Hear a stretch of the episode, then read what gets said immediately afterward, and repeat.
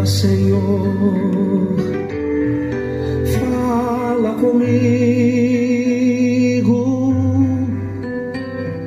Fala, Senhor, preciso muito te ouvir. Fala, Senhor, tua doce voz eu quero ouvir. Graça e paz. Está chegando até você mais um encontro com Deus. Eu sou o pastor Paulo Rogério, da Igreja Missionária no Vale do Sol, em São José dos Campos. Que alegria estarmos juntos em mais um encontro com Deus para ouvirmos Deus falar conosco e como Deus fala. Deus fala no compartilhar da palavra. Deus fala através do estudo da palavra de Deus. E nós temos estudado sobre as parábolas de Jesus e nós paramos um pouquinho para extrair grandes ensinamentos da parábola dos talentos em Mateus capítulo 25. No encontro anterior, nós falamos das lições da parábola dos talentos e nós falamos que os talentos eles são distribuídos a todos de acordo com a sua capacidade. Os talentos são distribuídos na medida da nossa capacidade. E isto não quer dizer que não são distribuídos a todos. Então, a primeira lição: os talentos são distribuídos a todos. A segunda lição: os talentos são distribuídos na medida da nossa capacidade. A terceira lição: os talentos são distribuídos para serem cultivados. Ontem nós aprendemos bastante sobre a importância de não enterrarmos os nossos talentos, mas cultivarmos os nossos talentos. E os talentos distribuídos e cultivados, a última lição, eles são recompensados. Então nós já vamos entrar no nosso assunto hoje com esta pergunta: por que nós enterramos os nossos talentos? Você já enterrou talentos de Deus? Os talentos que Deus te deu, aquilo que vem de Deus, não é? O dom, o talento natural, o chamado. Você já enterrou algum talento?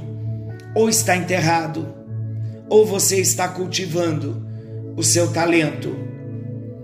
Por qual razão muitos hoje não conseguem mais brilhar como Deus quer? Você já parou para pensar a razão pela qual muitos estão dentro da igreja, estão servindo ao Senhor, mas já não conseguem mais frutificar?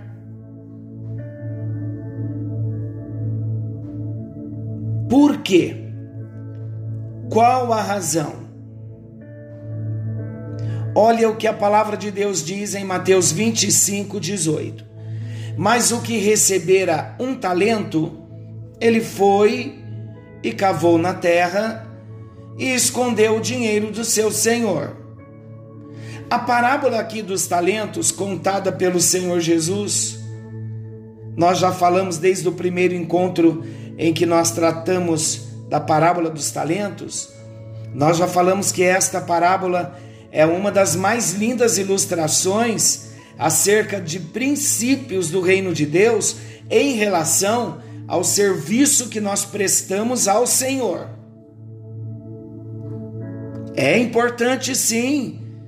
Falamos de mordomia no encontro anterior. Ele nos chama para trabalharmos para Ele. Ele não nos chama para nós deitarmos na rede, em berço esplêndido, recebemos tão grande salvação do Senhor. E agora, como gratidão do amor que nós temos por Ele, nós precisamos trabalhar para Ele. Concorda? Está de acordo? Então, esta parábola não tem como nós fugirmos do ponto, do tema central dela, que fala do serviço que nós devemos prestar ao Senhor antes da volta do Senhor. Esta parábola, queridos, ela vem trazer para nós um alerta, um abrir de olhos, uma advertência, mas mais do que isto, uma chamada de amor da parte de Deus para nós, em se tratando das oportunidades que Ele está nos dando de nós sermos úteis e produtivos no reino do Senhor. Esta parábola está falando dos privilégios, da mordomia, da graça de administrarmos o trabalho do Senhor nesta terra. Jesus, então, aqui nesta parábola dos talentos, ele apresenta o dono das terras, que se ausentou e confiou aos serviçais o trabalho na sua propriedade. E note algo importante nesta parábola: o trabalho é feito sem nenhuma fiscalização do patrão. Em nenhum momento na parábola diz que no, em meio tempo, no meio desse processo, o patrão veio fiscalizar o trabalho de cada um. Nós não vemos isso. Então não houve fiscalização do patrão. Somente no final foi que o patrão chegou e ele chamou os servos abençoou, elogiou e recompensou aqueles que frutificaram, que produziram, que multiplicaram os talentos. Mas tudo isso aconteceu no final. Para quê? E por quê? Para dizer para nós que somente no final de todas as coisas quando Jesus vier nos buscar, é que vai haver um acerto de contas. Olha o capítulo 19 de Lucas, no versículo 13. Diz assim: E chamando dez servos seus, nós vamos falar ainda desta parábola também. Deu-lhes dez minas e disse-lhes: negociai até que eu venha. Como nós dissemos lá na primeira parábola, há uma pequena semelhança nessas duas parábolas, mas elas não são as mesmas, o contexto é totalmente diferente.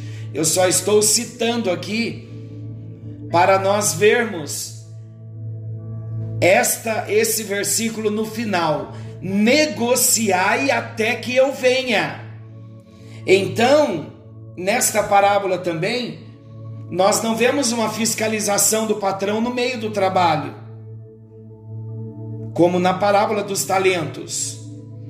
Então, quando nós chegamos, lemos, estudamos e analisamos o contexto da parábola, nós vemos que isto fala da liberdade, a liberdade que cada um de nós temos para trabalharmos para o Senhor. Aparentemente, meus amados, não há nenhuma fiscalização. Cada um de nós temos a liberdade de fazermos, de cumprirmos com o nosso chamado, do jeito que nós entendemos que deve ser feito. Claro que em oração, buscando direção de Deus, para fazermos da melhor forma, com o testemunho do Espírito dentro de nós de que estamos fazendo conforme Ele quer. Mas não há fiscalização. Então Ele nos dá essa liberdade. E na liberdade, nós mostramos onde está o nosso coração. Isso na liberdade que os homens nos dão, que os patrões nos dão, que os líderes nos dão. É na liberdade que nós mostramos onde está o nosso coração. Então vamos estar atentos. Sabe que no nosso contexto hoje, de, de obra de Deus, de histórias vividas, nós, eu já vivi situações em que eu já ouvi de pessoas frustradas, pessoas que saíram das suas igrejas e saíram frustradas com a conduta de homens desleais, uma conduta repreensível, que infelizmente em todo lugar acontece. Mas quando isso acontecer com você, ou de repente você que está me ouvindo já passou por uma decepção dentro da instituição chamada igreja. Mas, queridos, existe um segredo maravilhoso para nós. Nós precisamos entender que, independente de homens, de líderes, de pastores, de líderes num contexto geral, de bispos, apóstolos, seja quem for a autoridade espiritual, o dono da obra não é pastor, não é bispo, não é apóstolo, não é líder. O dono da obra é Jesus. E Jesus, como dono da obra, ele está vendo todas as coisas erradas que acontecem. Ele muitas vezes permite também para testar o nosso coração, e ele não intervém, até mesmo porque essas questões não estão revelando somente a má conduta daquele que está repreensível, mas também nestas situações, nós muitas vezes nos mostramos reprovados, repreensíveis também porque nós nos levantamos numa posição de autojustiça ou de julgamento, ou abandonamos a obra de Deus e saímos do propósito, porque vimos nos homens o nosso parâmetro. Queridos, não tenha dúvida que há uma responsabilidade muito grande por uma atitude repreensível de um líder, seja ele o nível de liderança que ele ocupe. Mas o líder não pode ser o parâmetro para nós, porque a obra de Deus está muito acima. Deixa Deus tratar com o líder e cumpra o seu papel. Agora, existe também uma outra história. E assim, fechando essa história, sabe como a gente pode entender essa história?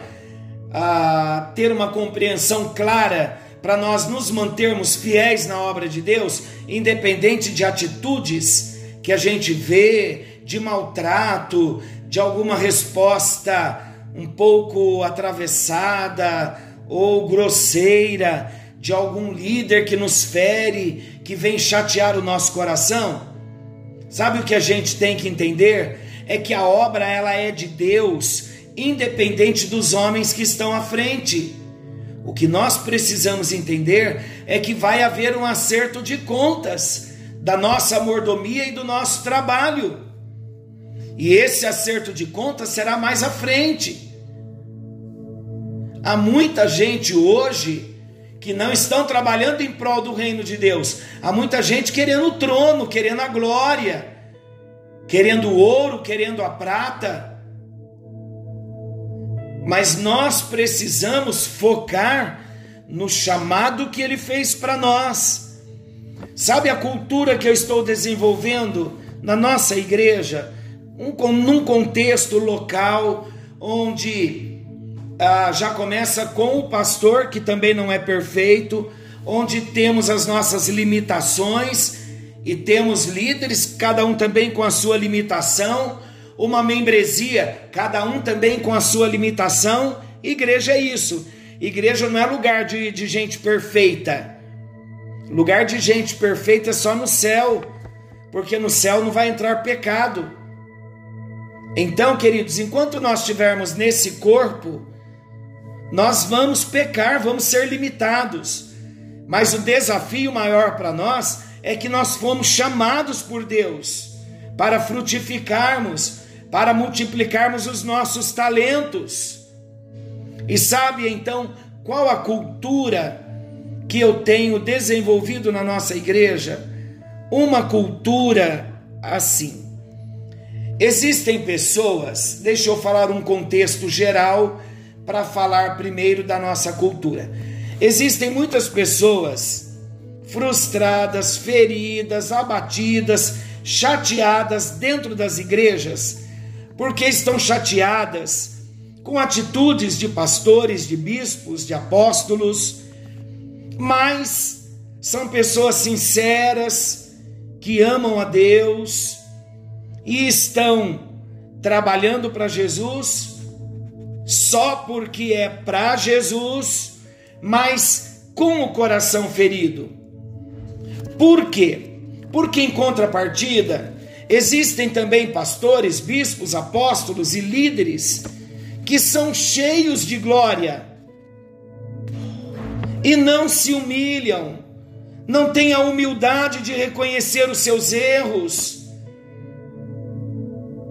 então são liderança que não cabe a nós julgarmos, mas sabemos que precisam de um tratamento de Deus. Então, sabe qual é o segredo? O segredo, quando nós erramos, reconhecer o nosso erro, nos ajustar, para que a nossa cultura não seja esta é, eu estou chateado, mas eu não vou sair, porque eu tenho consciência do meu chamado. Se não fosse por Jesus, eu já teria ido embora, porque estou muito chateado com meu pastor, com meu bispo, com o meu apóstolo. Sabe qual é a melhor cultura? É a cultura onde todos nós somos iguais, onde todos nós nos amamos nos acertamos, quando erramos, reunimos o povo, se é em nível de liderança, lavamos os pés de todos, curamos o coração de todos e sempre recomeçamos, porque a obra de Deus ela está muito acima do trabalho humano, da vida humana das nossas falhas, mas Deus também não quer que nós estejamos dentro da nossa igreja contrariado, chateado, não. Deus quer que nós trabalhemos de um modo prazeroso, liderança com pastores, pastores com liderança, todos com os pés descalços, todos no mesmo nível, todos na mesma humildade, trabalhando para o Senhor. Por que estou dizendo isso? Porque na parábola, alguns, quando não analisam o contexto também, desprezam o menor da parábola, que não existe menor, mas muitos dão um enfoque maior naquele que recebeu um talento, como se ele fosse o menor. Não, queridos, se ele multiplicasse o talento dele, ele teria o mesmo valor daquele que recebeu cinco. Então, Jesus, aqui na parábola, ele está falando de três servos que receberam os talentos segundo a capacidade pessoal de cada um. Eram pessoas que certamente tinham a confiança irrestrita do seu Senhor. Um recebeu cinco, outro dois e outro um. Com toda a liberdade de usá-los como quisessem. O que recebeu cinco, o texto mostra, ele não titubeou, ele saiu em busca de um retorno à confiança do seu Senhor, da mesma forma fazendo o que recebeu dois. Mas aí o enfoque maior então fica para o primeiro, e Jesus fez questão de destacá-lo negativamente. Mas o que receberá um foi e cavou na terra e escondeu o dinheiro de seu senhor. O erro maior foi desse trabalhador ter recebido os bens do seu senhor e negligenciado o que ele recebeu. Quantos jornaleiros não gostariam de estar no lugar daquele homem? Mas o privilégio foi dado a ele e ele desprezou. E o Senhor da parábola não conseguiu entender o desdém desse homem para com o talento que ele recebeu. Pouco, na verdade, mas era a sua capacidade para aquilo.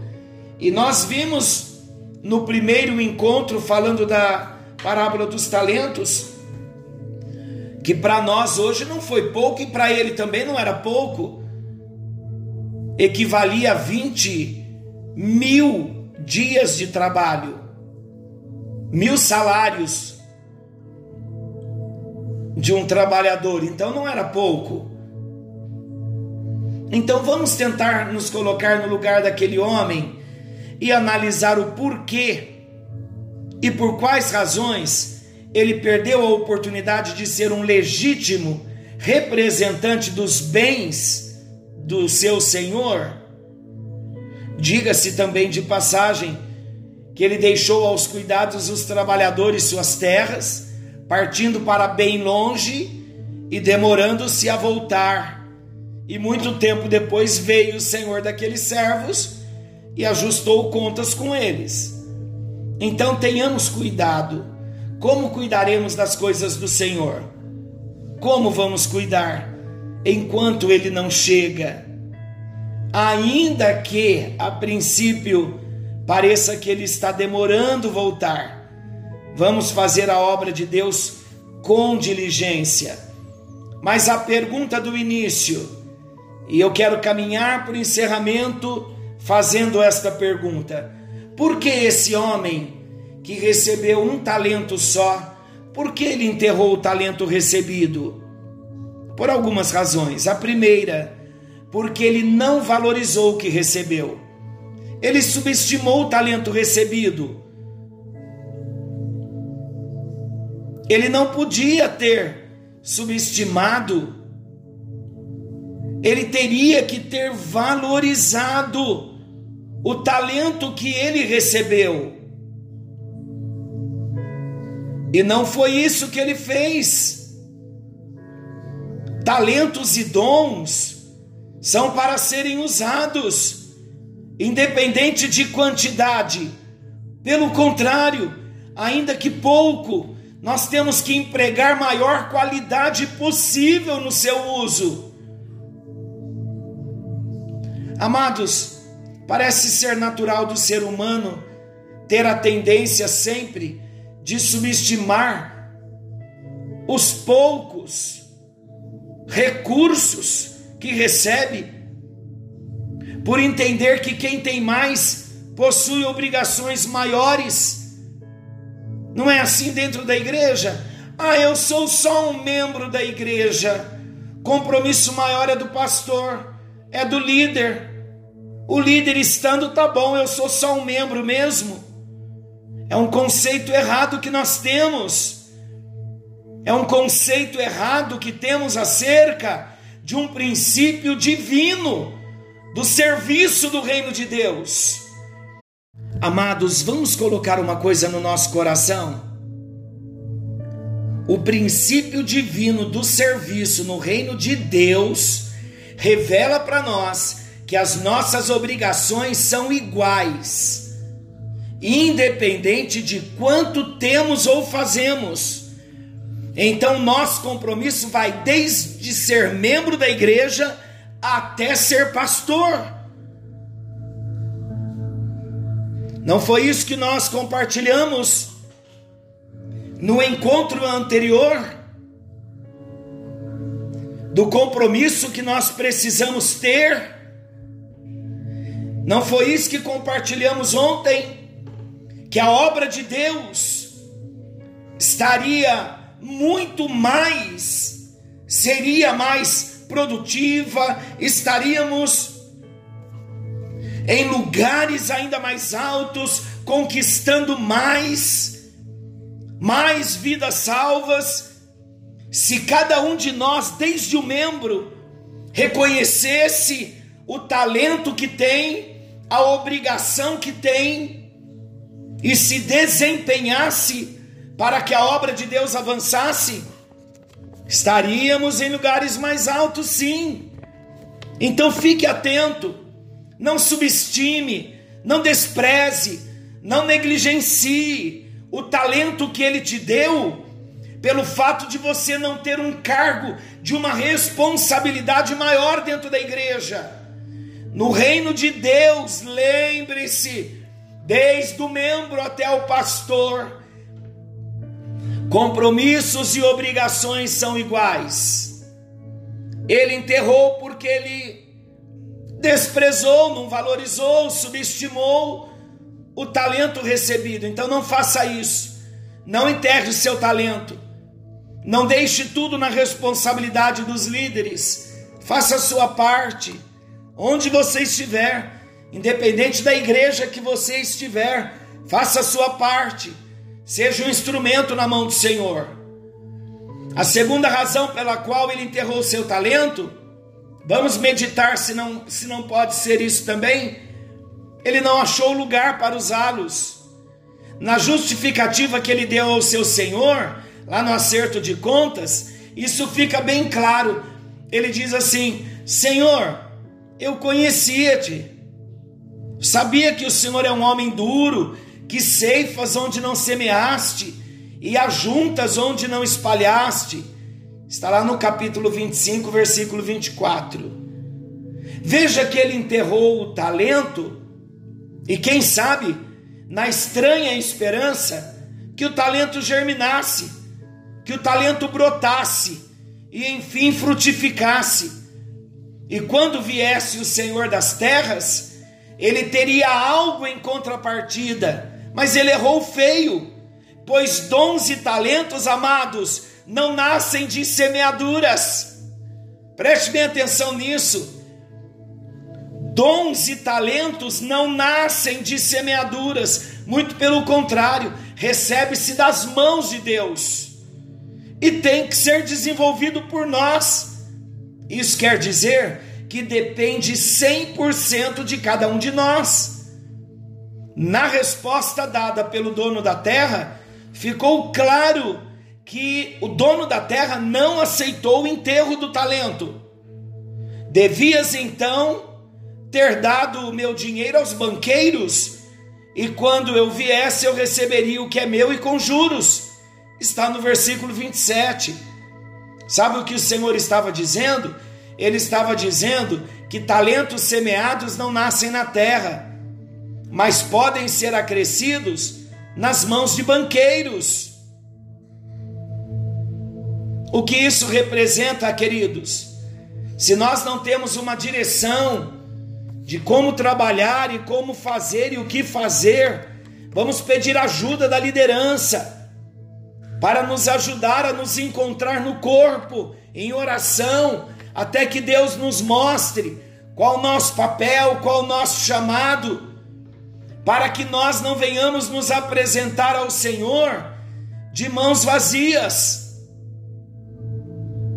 Que não seja esta a sua visão.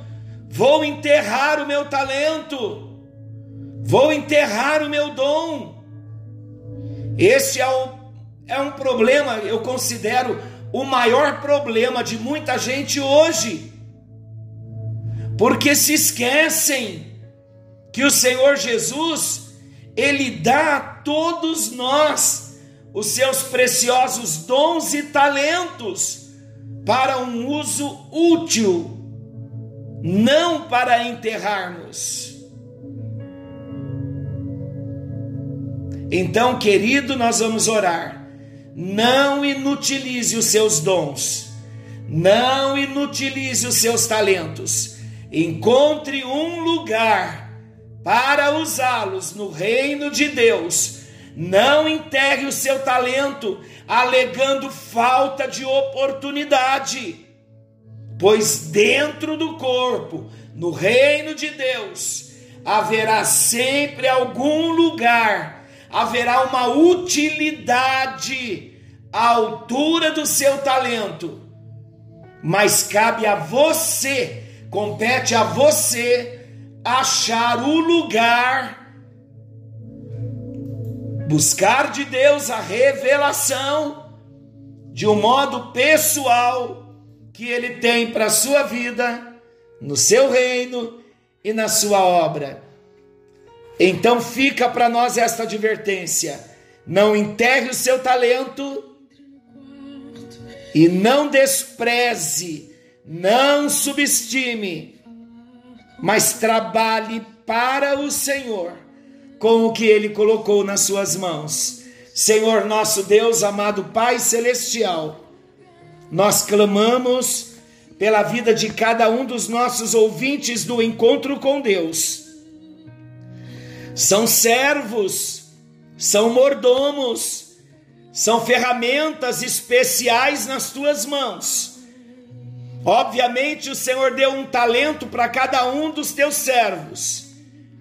Começando comigo, que cada um de nós venhamos conhecer o que o Senhor tem para nós, desenvolver o nosso trabalho, frutificando, multiplicando talento, trabalhando com alegria, com prazer na obra do Senhor independente de situações, de homens, de líderes, mas que venhamos trabalhar para ti e que encontremos um lugar de satisfação, de prazer entre todos nós, desde o pastor, do bispo, do apóstolo até o membro da igreja, que não haja diferença, acepção maior e menor mas que todos nós, como servos, venhamos trabalhar para o Senhor, reconhecendo que o talento vem das tuas mãos e cabe a cada um de nós trabalharmos com o talento que o Senhor nos deu. Não tenho dúvida de que o Senhor fará proezas através da vida de cada um dos teus filhos. Por isso nós oramos no nome de Jesus Pedimos uma visitação sobrenatural em cada casa, em cada família, onde houver dor, enfermidade, luta, problema, dificuldade, que a tua mão esteja entrando, tocando e trazendo a solução. É no nome de Jesus que nós oramos e nós agradecemos para a tua glória e para o teu louvor. Amém e graças a Deus. Forte abraço, meu querido, meu amado, minha amada. Que o Senhor te abençoe, que o Senhor te guarde. Querendo o Senhor, o nosso Deus, amanhã estaremos de volta, nesse mesmo horário, com mais um encontro com Deus. Forte abraço e até lá.